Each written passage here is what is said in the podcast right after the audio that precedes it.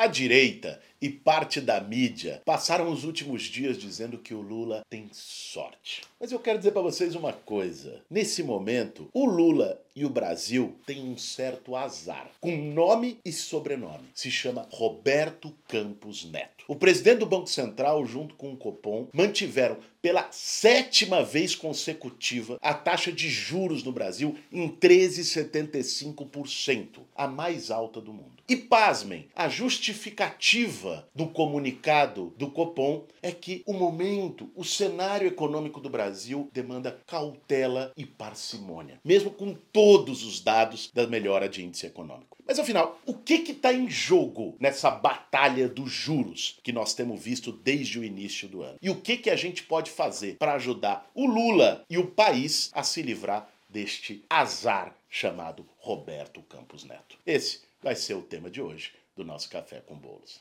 E aí, tem tempo para um cafezinho?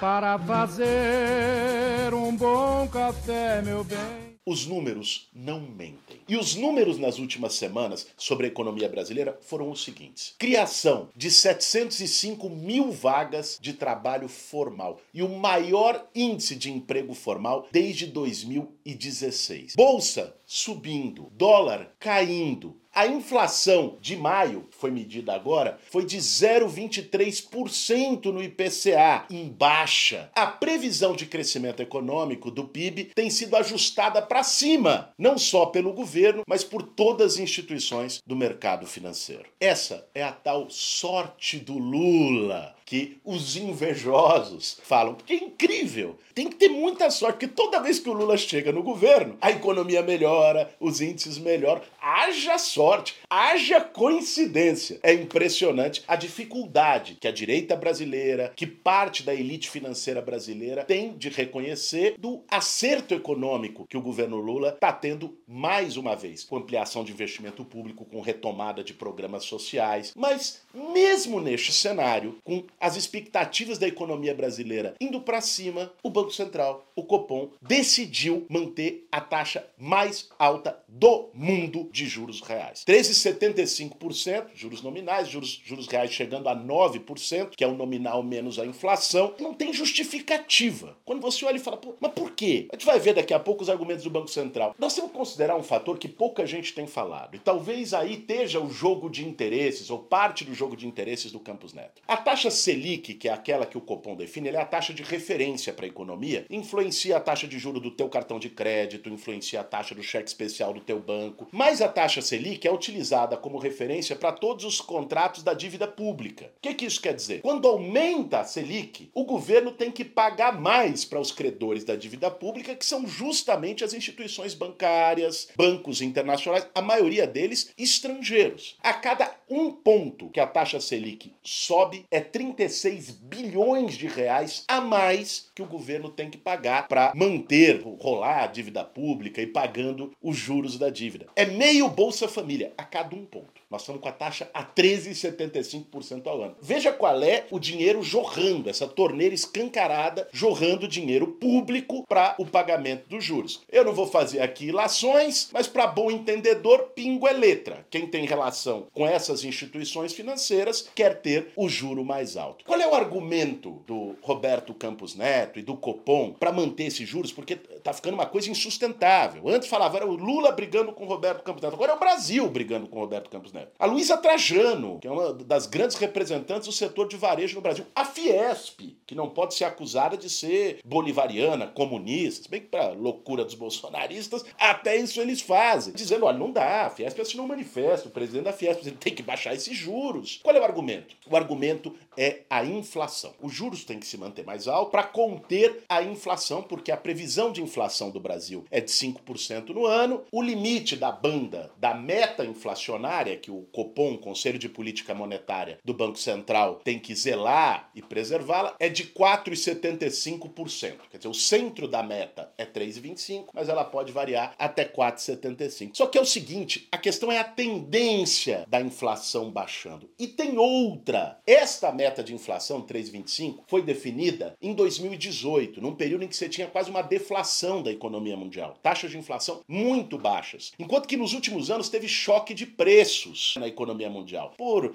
pandemia e preço do petróleo, agora guerra da Ucrânia, por uma série de fatores você teve um aumento inflacionário em nível internacional e que aqui no Brasil, no governo Bolsonaro, também foi acrescido por outros tantos. Para que se tenha uma ideia, o centro da meta até 2018, e pegou acho que de 2002, 2003 até 2018, era de 4,5%. Ele foi baixado 1,25%. Então nós temos um problema aí de uma meta de inflação extemporânea que o Conselho Monetário Nacional precisa rever. Para além disso, existe uma questão que eu tenho insistido aqui. Já fiz café com bolos falando disso, tenho falado disso no Congresso Nacional, na frente contra os juros abusivos, a frente parlamentar que eu tenho participado, presidida pelo Lindbergh Farias, em todos esses espaços. A inflação que o juro alto consegue incidir é a inflação de demanda. O que é a inflação de demanda? É quando tem muita gente querendo comprar, a economia, as indústrias trabalhando sem capacidade ociosa, ou seja, a economia todo vapor, o povão com dinheiro no bolso, chegando lá, como se tivesse centenas de pessoas em frente ao sacolão gritando cenoura, cenoura, mais ou menos isso. O povo está querendo, não tem produto suficiente. O que, que acontece? Aumenta o preço, pela oferta e procura. Como o Banco Central pode atuar para reduzir essa inflação? Aumentando o juro. Por quê? Ao aumentar o juro, o Banco Central faz com que as pessoas obtenham menos menos crédito, porque ninguém vai pegar crédito com juro lá em cima, retira dinheiro de circulação da economia e as pessoas reduzem a capacidade de compra de consumo e aí você estabiliza a oferta e procura. Essa é a lógica da relação entre o juro e o preço, ou seja, a inflação, é de demanda. A inflação brasileira nesse momento não é uma inflação de demanda substancialmente. Até porque nós temos capacidade ociosa na indústria, nós temos o povo endividado, as pessoas não estão pegando crédito à torta e à direito, as pessoas não estão esbanjando dinheiro, né? Quem quer dinheiro, o povo jogando no meio da praça do Campo Limpo, não tem isso. Por que então que os preços subiram nos últimos anos? Por uma outra coisa chamada inflação de custo.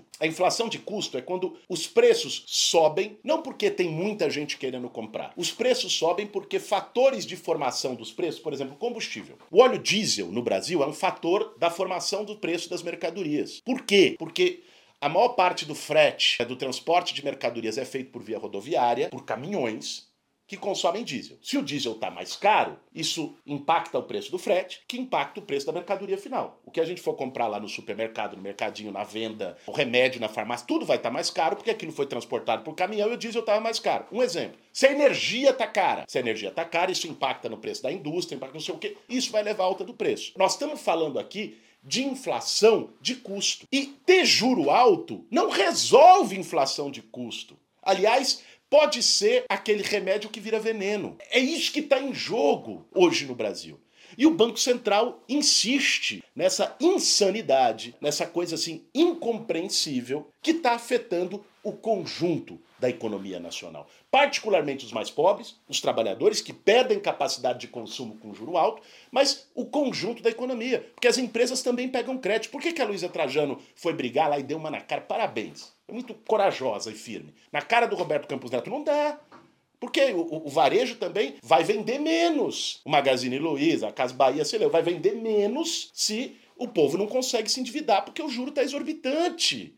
Ah, por que, que a Fiesp assinou? Porque a indústria não vai conseguir crédito. Não é só eu, você, que temos mais dificuldade de pegar crédito, se endividar, de ir pro rotativo do cartão, se o juro está lá em cima, com 300%, como é o do rotativo no Brasil. A empresa também tem. O pequeno comerciante também tem. Uma empresa que queira fazer um plano de investimento, de ampliar e gerar emprego, ela não vai conseguir porque ela não consegue crédito. A indústria também tem.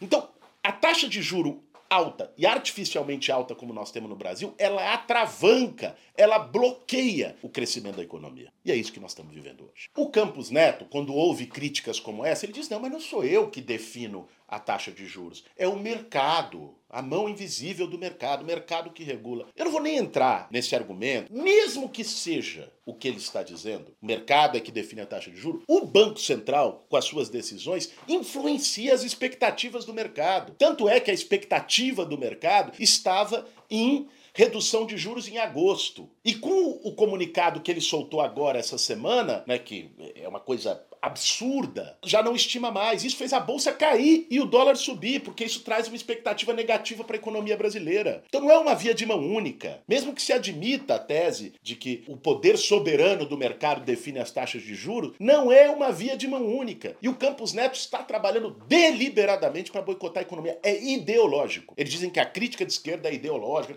Ele está sendo ideológico. Está sendo ideológico não por acaso, pelo compromisso que tem com os setores do mercado financeiro, porque tem gente que ganha, gente. Vamos falar aqui o português, claro. Nós estamos falando aqui de quem perde. Todos nós, o Brasil inteiro. Mas quem ganha? Com o juro lá em cima. O banco ganha, né? Lógico, com o juro lá em cima, se o banco faz empréstimo, o trabalho do banco é fazer empréstimo, se o juro tá alto, ele ganha mais. O banco, os credores da dívida pública ganham, porque com a Selic alta, a Selic é que remunera os títulos da dívida, ele ganha mais. Ele está representando um setor da elite, da elite, da elite, da elite da economia, ferrando o Brasil, o crescimento econômico nacional, ao mesmo tempo tem um componente político. Ele é um bolsonarista, foi indicado pelo Bolsonaro, fazia parte até outro dia do grupo de zap ministros de Bolsonaro. E, e visivelmente ele não quer que o governo dê certo. Ele não quer que o Brasil dê certo, porque é isso, ah, vai ficar no crédito do Lula. É isso que está em jogo, hein? Eu acho que chegou a um ponto decisivo. Essa reunião do Copom, essa decisão de manter os juros pela sétima vez seguida, contra todos os apelos, não só do Lula, do Haddad, contra os apelos da sociedade brasileira, de setores econômicos importantes do Brasil. Não foi só os trabalhadores, não foi só a CUT, o MTST, as centrais sindicais, não. Foram a Fiesp, foi a Luísa Trajano colocando em relação a isso é que chegou a um ponto de limite. E quem vai ter que resolver isso é o Senado Federal. Porque eu não sei se vocês sabem, na lei de autonomia do Banco Central, se a atuação do presidente do Banco Central não estiver correspondendo, não cumprir metas gerais e tal, ele pode ser destituído. Ele já descumpriu ano passado. Precisa de 41 senadores, a maioria simples no Senado, para votar a favor. O Senado tem que tirar esse cara. Já, já passou da hora. E quero dizer para vocês que acompanham o nosso Café com Bolos que contem com a gente. Que nós vamos estar tá lá em Brasília, firme e forte para lutar pela baixa dos juros e para tirar este azar do Lula e do Brasil chamado Roberto Campos Neto. Esse foi mais um Café com Bolos. Para fazer um bom café, meu bem.